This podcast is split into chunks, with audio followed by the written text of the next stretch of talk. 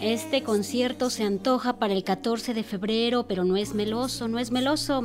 Tras dos años de alejamiento obligado, los músicos Iraida Noriega, Alain Derbez y Manuel Viterbo se reúnen para ofrecer el concierto Canciones contra la sana distancia.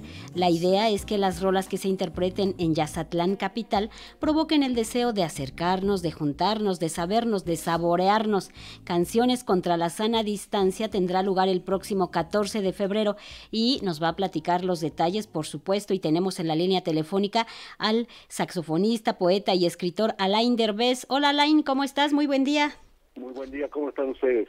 Pues muy bien, aquí ansiosos por conocer qué nos tendrás en este concierto que, bueno, como bien dice, canciones contra la sana distancia.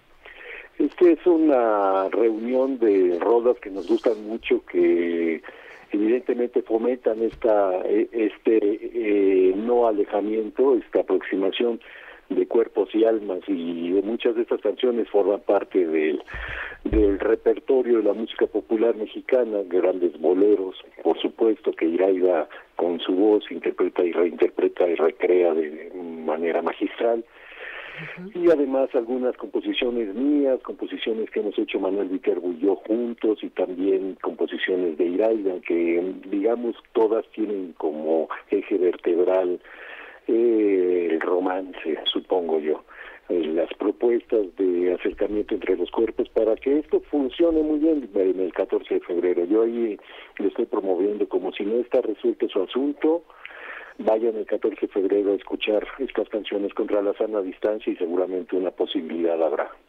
Claro. Alain, eh, suponemos que este concierto se armó con muchísimas ganas luego del confinamiento. Háblanos un poco cómo afectó precisamente la pandemia el quehacer musical de los que participarán en este concierto. Pues afectó muchísimo, afectó, ya lo sabemos, ya no estamos como para repetir como una taravilla, pero evidentemente siempre ha habido, sobre todo entre los jazzistas, entre los músicos en general, pero sobre todo entre los jazzistas, una inseguridad laboral terrible. Y cuando viene el, encierro, evidentemente viene una una crisis eh, peor de lo que normalmente está uno acostumbrado a tener pero también al mismo tiempo viene una intención creativa y, de reunión y se buscan alternativas y, eso es lo que hemos eh, lo que hemos hecho durante todo este tiempo buscar alternativas salir a la calle tomar cualquier plaza y sobre todo hacer que haya derrama de las intenciones creativas por cualquiera cualquiera de los rincones posibles. Entonces esta reunión que tenemos Iraida, Manuel y yo, que además hay que destacar el, el color de los instrumentos que se juntan, porque no es muy habitual que se recupere el banjo para este tipo de música, y el ukulele que toca Iraida Noriega, y yo toco el saxofón soprano, y también digo algunos poemas míos que tienen que ver con este asunto pero digamos que, esa, es la respuesta, ¿no? Ya fueron dos años, ahora sí juntémonos, acerquémonos con todas las medidas de, de, sanidad posibles, pero también con todas las propuestas de insanidad requerible para que esto funcione todavía y que el mundo sea mejor. Claro. Alain, ¿cómo defines esta complicidad que existe entre los tres, en Iraida, Manuel y tú? Llevamos muchísimo tiempo haciendo cosas juntos, ya a dueto, ya trío, ya en grupo conjunto, como el famosísimo y que famoso quizás porque se presenta pocas veces que se llama Sonora o no son y que ahí viene el nombre no Sonora o no son.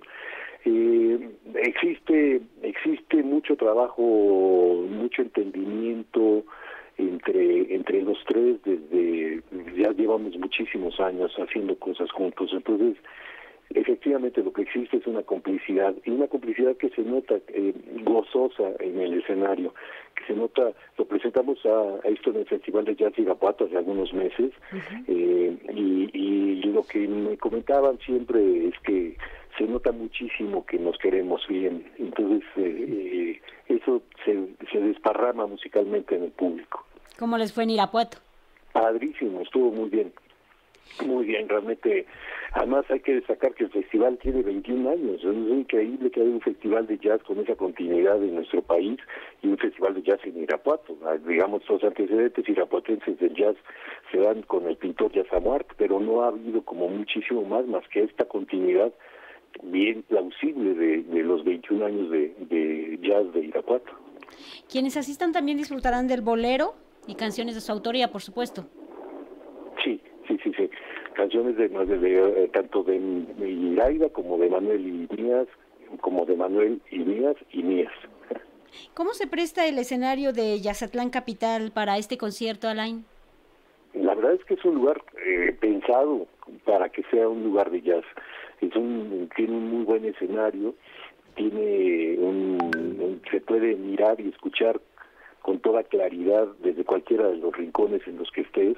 Así es que me parece importantísimo. Imagínate también hace algún tiempo, eh, por uno de esos golpes de la arbitrariedad, eh, quisieron irles a sacar dinero y los estaban clausurando, etcétera, pero ya todo se resolvió y lo importante es que haya una solidaridad tanto de los empresarios que hacen que dan estas opciones para el jazz como de los jazzistas que eh, logramos entrar a estos lugares.